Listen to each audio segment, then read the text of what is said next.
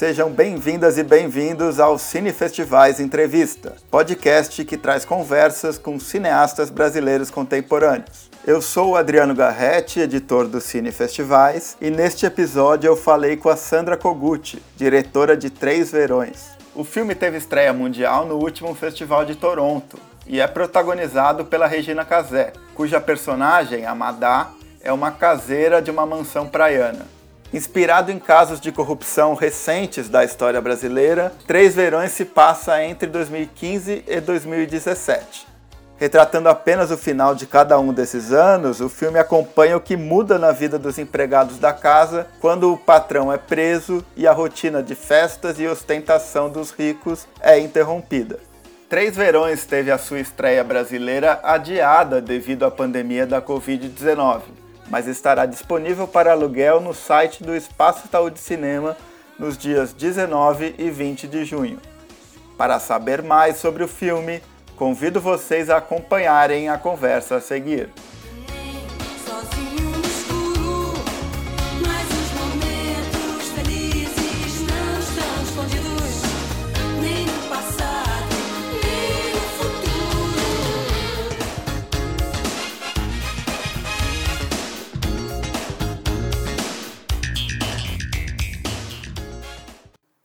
Primeira pergunta que eu queria fazer para você é relacionada a essa questão do tempo, né? Porque a natureza de produção e distribuição do cinema já traz em si um caráter temporal meio que espaçado, né? Que passa pelas etapas de pós-produção, depois vai para as exibições em festivais e depois desemboca no lançamento em salas comerciais. E no caso do Três Verões ainda teve o adendo dessa intervenção, né, do mundo exterior com a pandemia da Covid-19. Então, nesse sentido, eu queria que você falasse assim de que maneira a sua visão sobre o filme e a sua vontade de compartilhar ele, né, com os diferentes públicos foi se alterando ao longo desse processo e como essa questão da pandemia também impactou a você nesse sentido.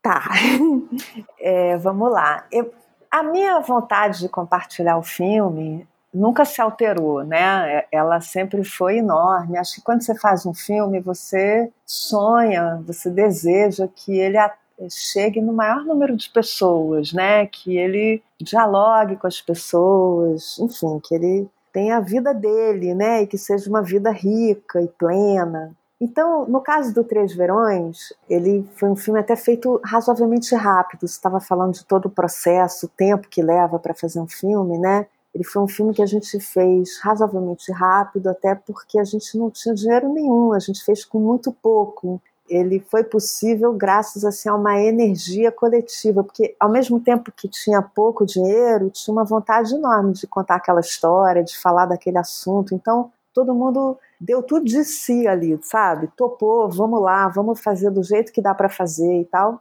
E o filme ele se alimentou muito disso, assim, dessa energia. E ele ficou pronto, enfim, no momento. Ele começou a carreira dele no Festival de Toronto, que é um festival super bacana, assim, para estrear o filme. Ele abriu a mostra de World Contemporary Cinema e aí dali ele foi fazendo uma carreira super bacana de festivais, sabe? Era um momento onde já era difícil você lançar filme no Brasil, né? Porque o audiovisual, a cultura já estava atravessando um momento dificílimo, que piorou na pandemia, mas que já era difícil nessa época, né? E aí acabou que o primeiro lançamento dele foi na França, que é engraçado para um filme brasileiro, né? Mas isso já era um reflexo do momento que a gente estava vivendo aqui no Brasil. A gente lançou o filme na França em fevereiro, em, perdão, em março. Ele ia ser lançado em fevereiro, aí adiou para março. Estava tendo as greves na França, enfim, uma série de questões fizeram que o filme passasse para março. e logo em seguida era o lançamento aqui no Brasil. Para lançar é, um filme, um filme independente e tal, é sempre um grande esforço também, né? Um trabalho coletivo, assim, resultado de muita coisa que todo mundo coloca. E quando a gente lançou na França, o timing disso tudo foi bem curioso, porque o lançamento francês foi um lançamento grande, foram 70 cópias do país todo, que para um filme independente brasileiro é raro, né? E eu fui para lá, eu fiquei 10 dias viajando pela França, fazendo a, a, campanha de promoção do filme. Foi sensacional, assim, as salas lotadas, mil debates. Eles colocaram assim, em Paris tinha 180 outdoor, é, 280 outdoors com filme, assim, onde eu ia eu esbarrava no filme, sabe? É muito legal tudo. E aí ele foi lançado no dia 11 de março e ele ficou quatro dias em cartaz, porque quatro dias depois fechou tudo e a distribuidora francesa me falou assim: puxa, você sabe que todos os dias os números estavam crescendo, ou seja, o lançamento estava indo bem, né? Porque ele só ia crescer. Naquela semana os outros filmes estavam ou estáveis ou caindo e o nosso estava subindo. Então isso foi assim uma coisa meio brutal, né? Mas aí teve a boa notícia de que ele vai voltar em cartaz. Os, os, cinemas franceses vão reabrir no dia 22 de junho e todos os 70 cinemas querem o filme de volta. Então ele vai retomar, parece até um conto de fadas, ele vai retomar de onde ele parou, né? O que é uma coisa maravilhosa. No Brasil, o lançamento era no dia 19, era logo em seguida. A gente fez toda a campanha promocional, a gente fez pré-estreias, a gente fez entrevistas, não sei o quê. E aí no dia 11 de março foi quando a Organização Mundial da Saúde decretou a pandemia. Eu me lembro assim, no dia 12 tinha uma pré-estreia em Brasília, já foi um dia super esquisito assim, onde começou a parecer paradoxal assim, você convidar as pessoas para ir ao cinema e ao mesmo tempo a gente está no meio de uma pandemia e precisar ter distanciamento social. E aí, no dia 13, a gente tomou a decisão de que a gente ia ter que suspender, porque até não combinava com a nossa ética, sabe? Aquilo tava. Não fazia sentido a gente manter o lançamento no dia 19. Então, seis dias antes, a gente teve que suspender o lançamento sem ter a menor ideia do que, que isso ia significar. Mas, ao mesmo tempo que foi uma decisão difícil de tomar, ela praticamente não era mais uma decisão, assim, ela já era uma evidência, sabe? Não sei se eu te respondi, falei a beça, né? Respondeu sim. É, assim, pensando na sua carreira artística, né? Você, além do cinema, tem atividades em outras artes, né? instalações, né, em, em, televisão também, né, mas pensando especificamente no, nos longas metragens que você realizou para cinema, você começou com um documentário, né, o, um passaporte húngaro, um documentário bem pessoal, né, falando sobre você e, e sua família, né. Depois, em 2007, você lança, o seu, você lança o seu primeiro longa de ficção, o Mutum, que, que tem uma, uma estreia de repercussão também, né, na quinzena dos realizadores, baseado num, numa novela do Guimarães Rosa. E aí, é, os últimos dois filmes que você lançou, em 2015, o, Campo Grande e em 2019 o Três Verões. É, pensando nessa trajetória, você acha que principalmente nesses últimos dois filmes, estava presente um, um, desejo por alcançar assim um, um, público mais amplo nesses trabalhos, fazer um, um tipo de cinema um pouco mais popular, com todas as acepções que essa palavra permite, né, nesse sistema de distribuição muito precário, né, do, do cinema independente brasileiro? Você sabe, Adriano, é curioso isso. Assim. Quando eu fiz o Mutum, em 2007, eu achava que o Mutum era um filme popular. O Mutum, por exemplo, o que aconteceu com esse filme? Ele foi, ele estreou em Cannes, aí ele é, foi para muitos festivais, ganhou prêmios e tal. Então, quando ele chegou no Brasil para ser lançado, ele, ele imediatamente recebeu uma etiqueta de filme de arte.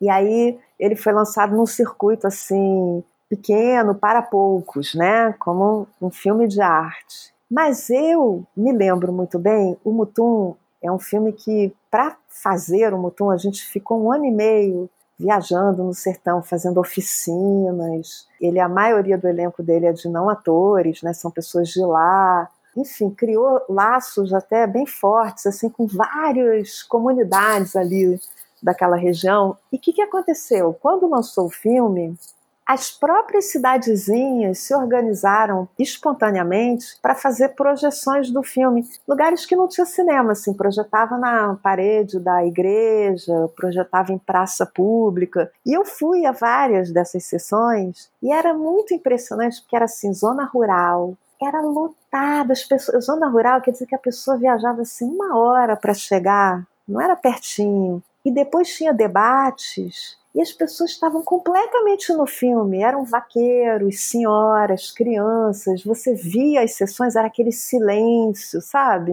Eu me lembro de até conversar esse assunto com o Avelar na época. Eu falei, mas por que, que esse filme não pode ser um filme popular? Se existisse cinema nesses lugares, se existisse acesso, ele teria sido um filme muito mais popular do que ele acabou sendo, porque ele foi imediatamente encaminhado para um circuito de arte, entendeu?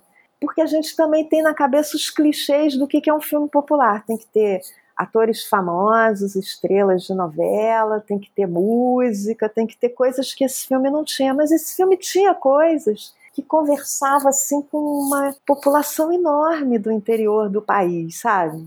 Aí é, eu fiz o Campo Grande. Campo Grande, como o título já disse, passa em parte num bairro do, do Rio de Janeiro, na Zona Oeste, que se chama Campo Grande, né? Quando a gente lançou o Campo Grande, eu falei, pô, eu queria lançar também em Campo Grande. Aí todo mundo olhou para mim e falou, ah, isso não é possível. Campo Grande é, só tem cinema de shopping, só passa blockbuster. Esse filme é, não é um filme popular, assim, nesse sentido e tal, não dá.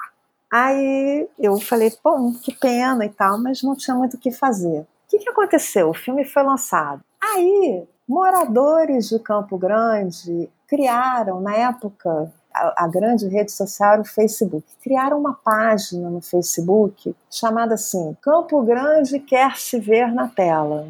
Olha só. E lançaram uma campanha, de novo, uma coisa que partiu deles é, dizendo assim: a gente quer ver esse filme aqui em Campo Grande, a gente não quer ter que ir a outro bairro, porque é longe Campo Grande. É 80 quilômetros daqui do Rio, dessa zona do Rio onde eu estou, a Zona Sul. É, a gente quer ver aqui. Se você concorda com isso, aí dava o telefone do cinema, da rede de cinemas, ligue e peça para ver que você quer que eles programem o filme. Você acredita que aquilo ali cresceu, pegou fogo, assim, as pessoas começaram a compartilhar e tal. Tanto fizeram que o cinema programou o filme. Aí eu fiquei assim, caramba, e agora? Será que não vai ter ninguém, entendeu? Eles fizeram isso tudo e aí vai estar tá vazio. Não, era cheio, as pessoas postavam foto assim, estou na sessão de tal horário, olha a fila, e tinha uma foto. Ou seja, de novo, é um exemplo de que essa questão da distribuição, do acesso, é uma questão muito complexa, né? Porque a gente coloca uma etiqueta assim, ah, esse filme é para esse tipo de pessoa e esse é para esse, muito injusto. Muitas vezes o problema é o acesso, não é o interesse. Existiria interesse, mas não existe acesso. Sim, e, e às vezes quando o filme vem com esse carimbo de algum festival, né, como por exemplo o, o Mutum veio da quinzena dos realizadores em Cannes, automaticamente está associado a um circuito de arte e esse circuito de arte é restrito a certas salas de algumas capitais, né? Então, Exato, ele já vem com uma, ele acaba recebendo uma etiqueta, né? E eu, o Três Verões, né, por exemplo, que é o meu filme novo, é, é um filme, as pessoas que viram falaram: caramba, é um filme teu, ou seja, querendo dizer, um filme autoral, né, que tem ali uma marca e tal, e ao mesmo tempo é um filme popular, porque ele tem humor, ele tem a Regina Casé, ele tem outros atores famosos e tal. Nada disso foi um cálculo, entendeu? Eu sempre achei que eu estava nesse lugar. Agora, é claro que O Três Verões, ele é um filme mais que você como ele tem muito humor e ele está falando de um tema muito atual, você penetra, ele abraça o público, mas rapidamente assim você penetra nele com muita facilidade. Até eu me lembro de ir em alguns debates e as pessoas falarem assim: é um filme que tem para todo mundo assim. Se o cara é cinéfilo, ele vai encontrar um negócio que ele gosta ali. Se o cara não está preocupado com isso, quer rir, se divertir ou se emocionar também, vai encontrar. Eu acho que essas coisas, eu pessoalmente, não, acho que não tem como calcular nada disso. Você tem um desejo ali de fazer um, contar uma história, falar de alguma coisa, e você descobre qual é o jeito, ter o jeito de falar daquilo naquele momento, né? E a Regina Casé, por exemplo, é uma parceira de 30 anos, assim, já fiz muita coisa com ela, somos amigas e tal. E eu queria fazer esse filme, queria que ela fizesse esse personagem. Ou seja, foi uma conjunção de coisas. Nunca é um cálculo, porque até esses cálculos as pessoas não sabem, isso não tem muito como é, se saber, né? Acho que a única coisa que você pode ter é o teu desejo. Com certeza. É, e falando um pouco dessa sua relação com a Regina Casé, eu assisti ao curta-metragem O Laicá. Ah, que legal, você assistiu. que você fez com a Regina em, em 1995, né? E aí, bom, a primeira pergunta sobre isso seria se, de alguma maneira, essa lembrança desse filme impactou nesse desejo de reeditar essa parceria na tela grande? Olha só, na verdade o que aconteceu é o seguinte, a gente, depois do Laicá, eu tive um projeto de um longa com a Regina, que se passava no aeroporto de Paris, olha só, outra época. Foi um filme assim que eu cheguei a escrever, eu fiz pesquisa, eu passei seis meses no aeroporto, em Roissy, fazendo pesquisas de personagem, porque, de novo, era um filme, como tudo que eu faço, inclusive a Regina também, né, um pouco, se presta muito bem a isso, era um filme que ficava na fronteira entre documentário e ficção. Então ele tinha uns personagens que eram reais ali do lugar, e aí a Regina ia interagir com eles, enfim por milhões de motivos, como muitas vezes acontece no cinema, eu acabei não fazendo esse filme. Mas ficou no ar um desejo de fazer um longa juntas, que nunca é, tinha ido embora, sabe? A gente sempre falou disso e tal. Eu só achava que tinha que achar o projeto certo, porque é isso, assim, tem que ser o filme certo, na hora certa, com a pessoa certa. E aí o Três Verões foi esse projeto. Mas esse desejo, vamos fazer um filme, vamos fazer um longo e tal, ele atravessou os anos. É, eu morei fora há muito tempo, a gente, eu fiz outras coisas com a Regina, né? fiz televisão, outros projetos. As coisas têm o seu momento, né? Mas é o resultado de tudo isso. Certo. E agora, é, entrando um pouco mais no Três Verões, o título né, desse curta-metragem Lá e Cá, ele é interessante também para a gente pensar o Três Verões no sentido de onde esses personagens estão inseridos socialmente, né? O Três Verões ele começa com a imagem ali de um terreno, né, meio que baldio, do lado da estrada, que é o terreno onde a personagem da Regina Casé, a Madá, tem o desejo de comprar, né, um, um quiosque para empreender, vamos dizer assim, né?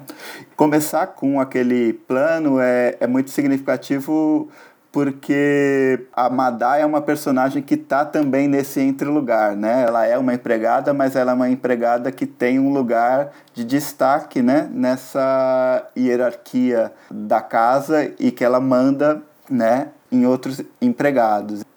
Queria que você falasse um pouco sobre isso, como que essa ideia te interessou, né? Para escrever esse projeto. Olha, primeiro assim, muito legal você estar tá falando, fazendo essa associação, porque na verdade, se eu olhar assim, se eu der um passinho para trás e olhar os filmes que eu fiz e até outras coisas que eu fiz que não eram no cinema, eu estou sempre muito interessada nesse lugar que é entre dois mundos, né? O Laika já era isso. O Campo Grande também fala de um lugar, tá todo mundo querendo ir para algum lugar que não é o lugar onde eles estão.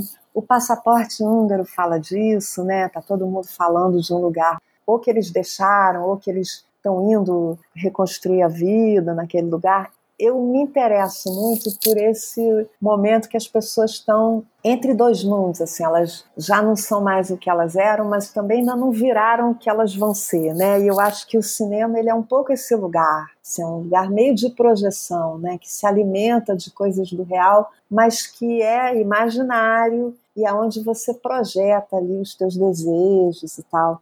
É, isso de uma maneira mais geral. Agora, falando da Madá, esse personagem, ela realmente é um personagem entre dois mundos, porque ela é a chefe dos empregados, mas ela é empregada dos patrões, né?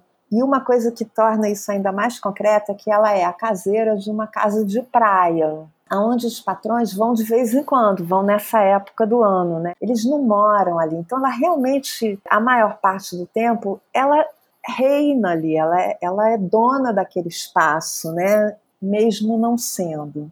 É importante dizer para quem não viu o filme assim que o filme se passa sempre na mesma casa, sempre na última semana do ano, entre o Natal e o Ano Novo, né? Três verões, são três anos consecutivos e a gente vai vendo a história dessa família degringolar e o espaço se abrir para os empregados irem tomando conta da, daquele lugar e daquela situação e tal.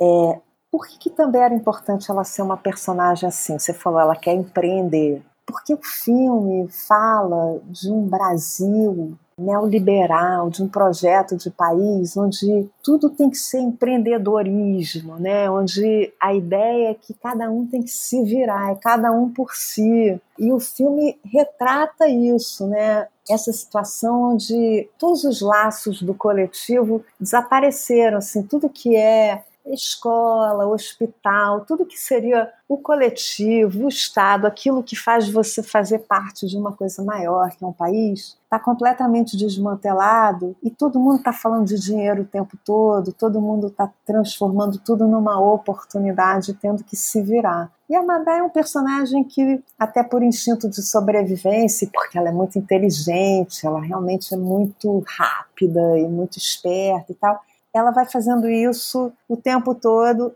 ao mesmo tempo que ela resgata o negócio do coletivo, porque é ela que cuida ali de todo mundo, dos outros empregados e tal. Então, ela ser essa, esse meio termo entre uma empregada e uma patroa era também muito importante para falar desse assunto, sabe? Para mostrar isso, que é um assunto que o filme critica, né? Esse projeto de país neoliberal. Certo. É, pensando um pouco historicamente, né, onde que o filme se encaixa, né, porque ao mesmo tempo a gente tem uma longa história de desigualdade social no Brasil, né, e além disso a gente tem a história de como o cinema brasileiro retratou essa desigualdade. Esse tema do conflito de classes ou de, do retrato de classes sociais diferentes é, é um tema que no cinema brasileiro está presente é, historicamente há muito tempo, né? Você tem aquela discussão que o Jean-Claude Bernardet, por exemplo, crítico de cinema, traz sobre que seria uma espécie de, de cinema sociológico, né? E que é uma discussão que vira e mexe, volta a estar né, no, no debate público, e eu acho que muito fortemente é, nos últimos anos esteve com filmes, por exemplo, como O Som ao Redor, ou Que Horas Ela Volta, né? ou mesmo Casa Grande, vários filmes que tratam um pouco desses lugares, né, das diferenças de classe na sociedade brasileira, né? Então, a partir disso, queria que você dissesse como que tudo isso, né, como que todas essas reflexões, toda essa história do próprio cinema brasileiro permeou um pouco o, o seu processo para pensar o seu filme. Olha, eu acho que é muito difícil você ser brasileiro, crescer no Brasil e não falar disso, sabe? Porque a, a, desigualdade é, uma, é a questão central do Brasil. É, é uma coisa que você vive o tempo todo, está em tudo, está em todas as relações. E, de uma certa maneira, foi surgindo uma geração que foi falando, foi começando a falar disso de um jeito mais próximo, né? Assim, a situação é, urbana, o mesmo o, o, Campo Grande, o meu filme também fala é esse assunto, né? Você tem ali uma questão da desigualdade é, social, racial, tem a questão de gênero, tá tudo ali, né? Só que você vê que os problemas atravessam as classes, né? Você vê que tanto os ricos quanto os pobres estão vivendo dramas existenciais muito grandes e tal, mas a questão da desigualdade tá ali. E assim, acho que quando você faz um filme, é claro que tudo que você já viu e tudo que você já pensou sobre cinema, de algum jeito está ali. mas não está ali de forma consciente. Eu, pelo menos, não penso nada disso quando eu vou fazer um filme. Eu sinto um desejo muito grande de falar daquele assunto, de falar daquilo. E muitas vezes é ao longo do processo ou até depois que eu vou entendendo vários aspectos de como é que eu escolhi falar daquilo, entendeu? Porque de novo, acho que não dá para você ter esse tipo de cálculo. Existe um, um motor que é um, quase uma febre, assim, que é o próprio filme que vai te movendo, assim, vai te fazendo avançar. Né? Que é muito agudo e ao mesmo tempo é um pouco míope também. Mas o negócio da desigualdade, acho que é, é muito difícil, praticamente, provavelmente impossível você falar das relações no Brasil sem falar disso, porque tá, é muito importante, é muito central no que, que é você viver no Brasil. E no caso do Três Verões, o que, que acontece, né? Você tem uma situação ali de desigualdade flagrante e depois vai tendo uma inversão, né? Os empregados vão meio tomando, começando a tomar conta daquele espaço, também por necessidade, né? E vão começando a romper com aquela estrutura de uma outra maneira, né? Teve muita gente que falou: ah, esse filme me lembra muito Parasita. Eu nem tinha visto Parasita quando começaram a me falar isso. Mas enfim, são coisas que estão no espírito do tempo, né? Essa questão da desigualdade também não é só uma coisa do Brasil, claro que não. Então, como é que o cinema pode ser uma ferramenta para você imaginar outros tipos de roteiro em relação à desigualdade. Né? E se as coisas pudessem se inverter? O que, que acontece quando os patrões saem do centro do quadro? Né? Três Verões, o que ele faz, o filme, é o seguinte: ele conta uma história de corrupção, mas ele não conta uma história de corrupção, como a gente ouviu muitas, né, no período recente, do jeito que você imagina que vai ser aquela história. Porque, na verdade, a história, cara que é acusado, que é preso, a mulher, não sei o que, tudo isso a gente não vê no filme. A gente, a câmera vai apontar para quem naquela história é figurante ou é invisível, né? Está fora de quadro. Quando a gente ouvia essas histórias, essas histórias nunca mostravam o que, que acontecia com as pessoas em volta de, dessas figuras, né? Desses protagonistas, esses caras que eram presos, que eram processados, não sei o quê. Ninguém nunca falava do que, que acontecia com quem estava em volta, quem orbitava em torno deles. E o Três Verões ele vai justamente trazer essas pessoas para o centro da tela, né? Os nossos protagonistas são os figurantes dessas histórias, ou eles são invisíveis. Então o filme faz uma inversão. Tem uma cena no fim do Laika que a personagem da Regina Casé, ela resume muito bem a maneira como ela se sente estando no bairro dela, no subúrbio carioca, e quando ela vai para fora, né? E aí eu imagino que seja a Zona Sul, que é o lugar onde a irmã dela no filme que a gente nunca vê, né, mas sabe que ela mora em Copacabana, é o lugar onde ela está habitando, né? E ela fala que no subúrbio ela se sente igual a todas as outras pessoas e fora dali ela se sente como se fosse de outro planeta, né? E aí, pensando um pouco no Três Verões, tem uma cena que já é mais pro final do filme. Para quem está ouvindo e ainda não viu o filme, eu não vou contar exatamente o que acontece. Por favor. é um momento em que acontece uma inversão vamos dizer assim, desse papel de quem está protagonizando algo e de, de quem está num papel de coadjuvância, né? E a Madá começa a contar uma história muito pessoal dela, né? E aí as pessoas começam a olhar para ela com um outro olhar, né? Que às vezes talvez seja um olhar de quem a tinha ali naquele cenário como uma espécie de, de ser invisível e que passa a enxergá-la, né? Eu interpreto dessa maneira. E para mim, é, esse momento do filme é muito uma coisa de perceber, olha, ela tem uma história, ela não está apenas relacionada a esse universo aqui, né? Que é o universo da casa, da relação com o patrão, etc né? E aí pensando no filme como um todo, eu acho que talvez eu como espectador sinta falta um pouco mais desses momentos que remetam à história tanto da Madá quanto dos outros empregados fora ali da casa, né? Acabo sentindo que, que mesmo acompanhando essas pessoas, algo escapa, sabe? Então, queria que você talvez comentasse um pouco isso, quanto que foi isso foi pensado no roteiro, enfim. Uhum. Você sabe, é, um filme são muitas escolhas, porque na verdade um filme, um longa-metragem, que tem, nesse caso, 90 minutos, né, que é uma duração meio assim, mais comum, né, como em média é. Se você for pensar, é muito pouco tempo.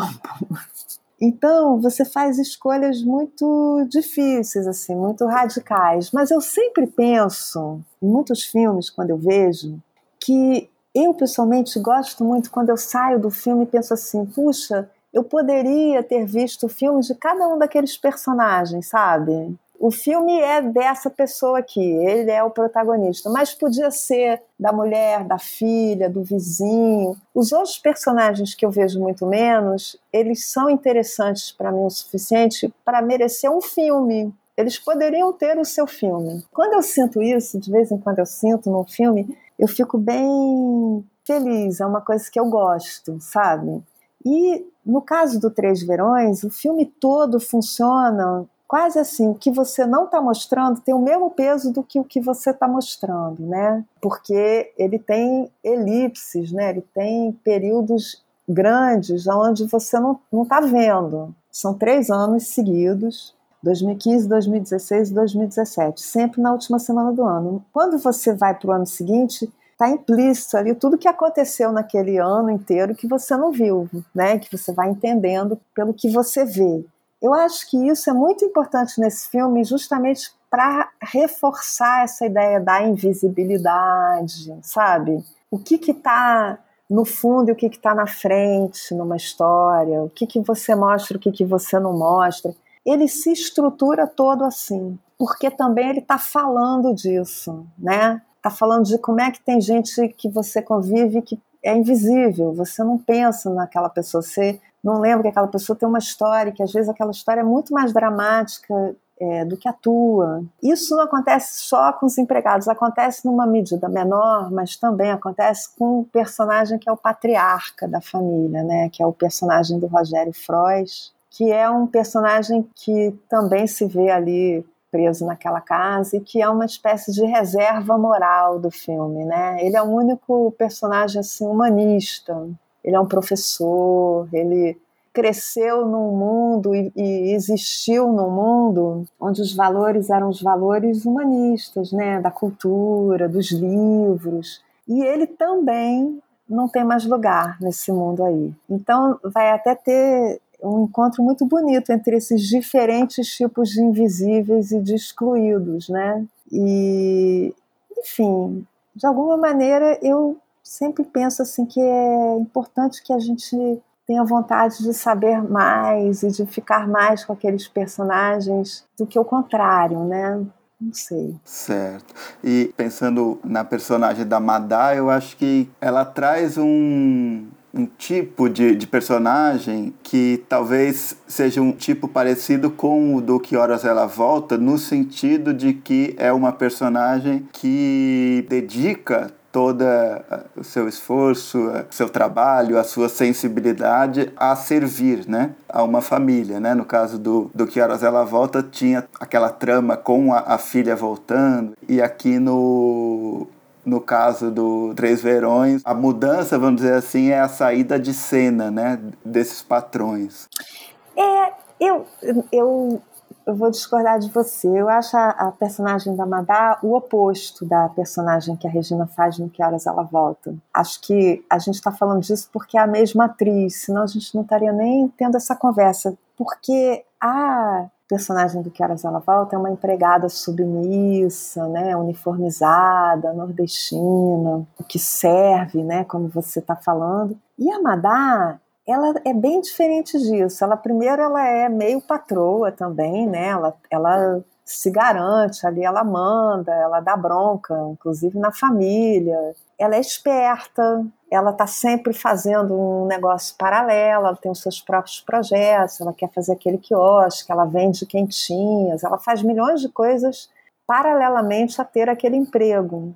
Ela é, na verdade, uma empresária, só que com os meios que ela tem, né, que não são muitos. Mas ela é uma personagem muito afirmativa, entendeu? Eu acho, assim, ela ela não é nem um pouco submissa, ela não é, ela está num lugar socialmente desfavorecido. Isso é que é a diferença, assim. Mas ela, enquanto personagem, ela não é nada disso.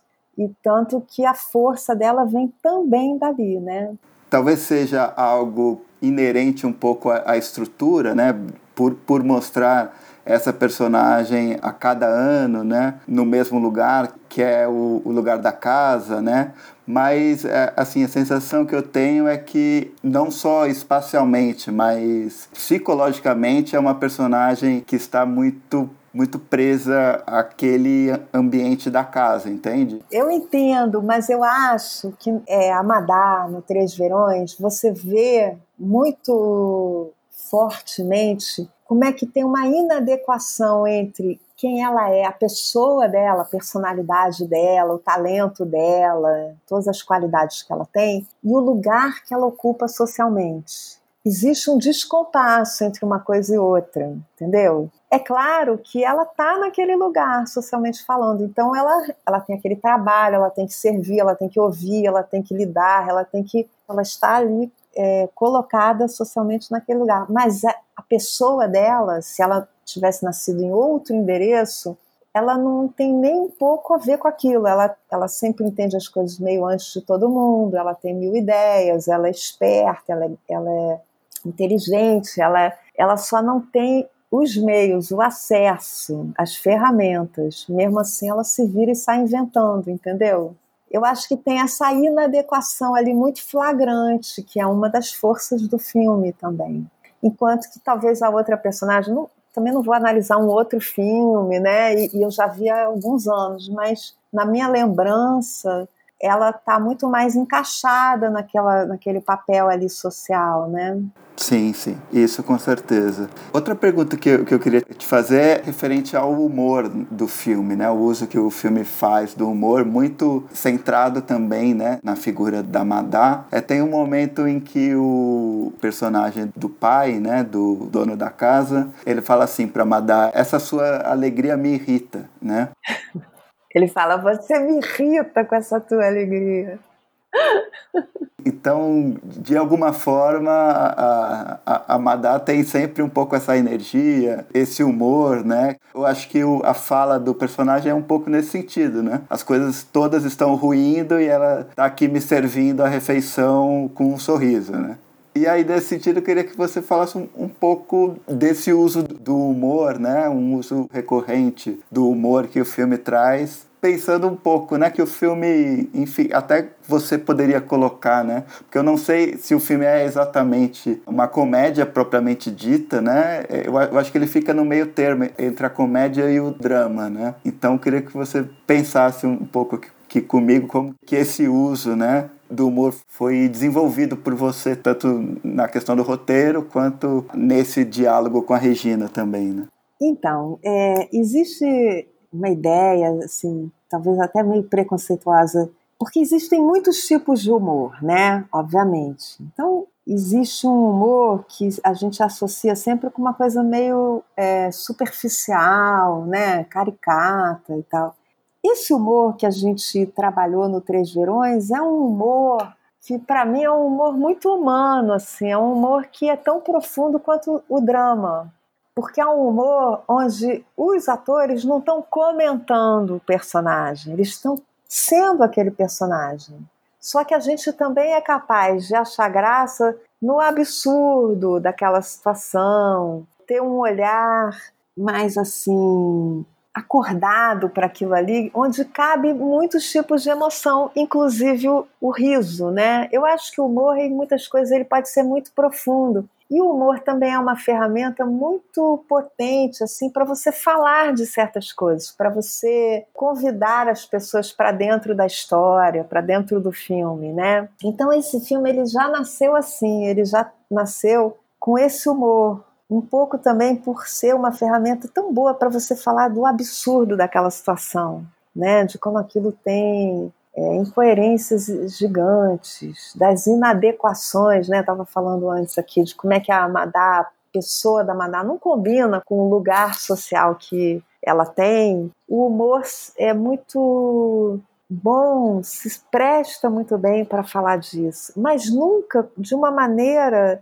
pejorativa ou caricata, ou como se você estivesse rindo daquelas pessoas. E nenhuma hora no filme a gente ri deles, a gente ri com eles, entendeu? A gente acha graça junto com eles das situações. E eu acho que isso para mim é que faz toda a diferença. Eu, esse humor aí é um humor que eu gosto muito, assim, que é, inclusive assim em outros trabalhos mais documentais eu já usei bastante. É uma coisa com a qual eu me identifico muito. Apesar dos meus filmes de ficção, tanto o Mutum quanto o Campo Grande, serem filmes bem tristes, né? Mas é porque a história também é, levava para esse lugar. Sim, sim. Bom, a gente falou bastante, né? Eu vou encaminhar um pouco para o final da entrevista e achei até bom você falar sobre esses finais, né, tanto do Campo Grande quanto do Mutum, de terem um tom, né, um, um pouco mais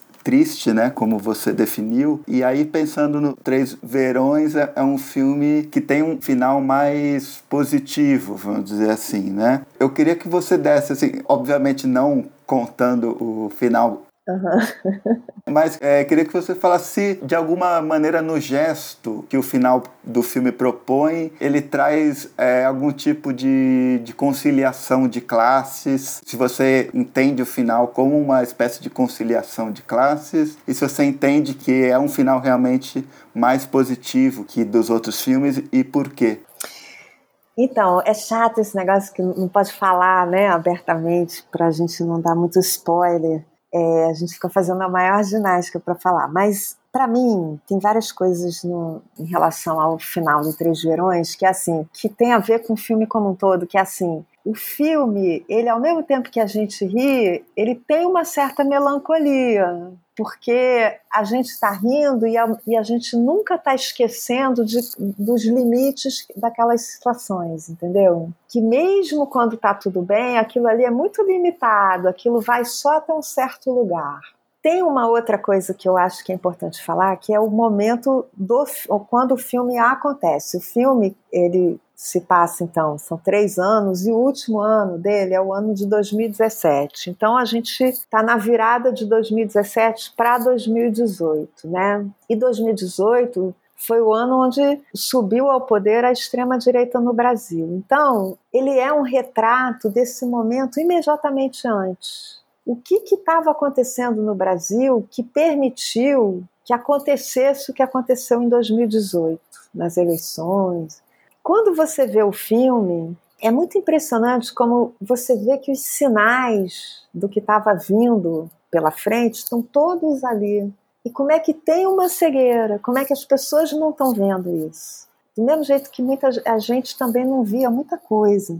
E o filme, pelo momento que ele acontece, historicamente falando, ele é mergulhado nessa melancolia, sabe? Porque você está vendo ali o anúncio de alguma coisa que vem pela frente e ao mesmo tempo você está vendo a cegueira em relação a essa coisa. Quando a gente lançou lá na França, alguns críticos compararam o filme com aquele filme A Regra do Jogo, do Renoir, né? Porque é um filme que também se passa numa casa e que acontece na véspera da Segunda Guerra.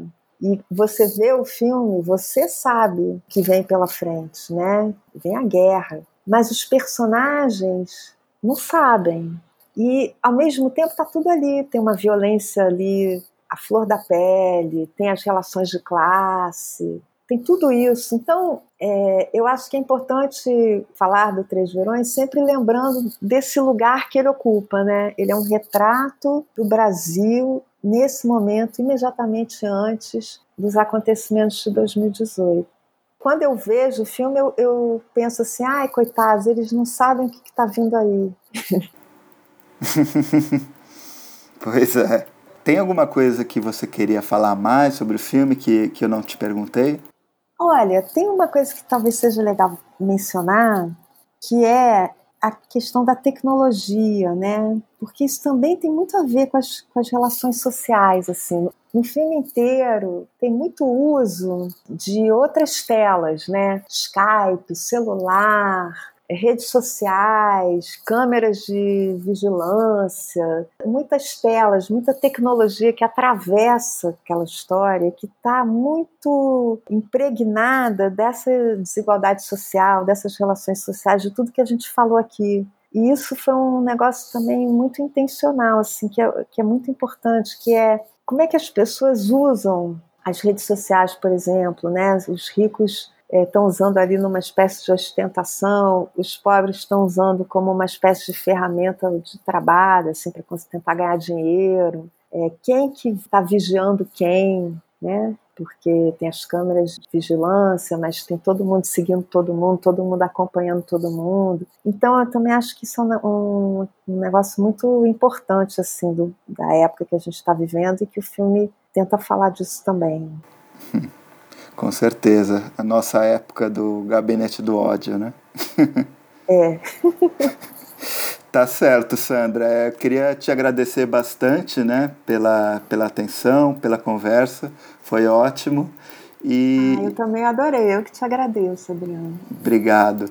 E, e aí, bom, vamos primeiro torcer, né, para que essa pandemia passe, né?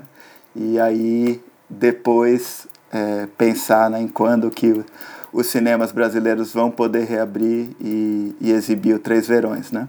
Sim, vamos torcer para que a gente saia desse túnel todo mundo bem, né? Porque isso é o mais importante e que a gente possa retomar esse nosso amor ao cinema. Que tem uma coisa que assim, a sala de cinema, ela tem um negócio que é só dela né? Só na sala de cinema que você está ali no escuro com um monte de gente, que você tem ao mesmo tempo a sensação de que aquilo está falando com você, só com você, e ao mesmo tempo é uma experiência coletiva. Todo mundo ri junto, chora junto. Com certeza. Vamos, vamos ver se no novo normal isso vai ser possível, né? Torcendo. Tá ótimo. Obrigadão, Sandra. Obrigada a você. Valeu.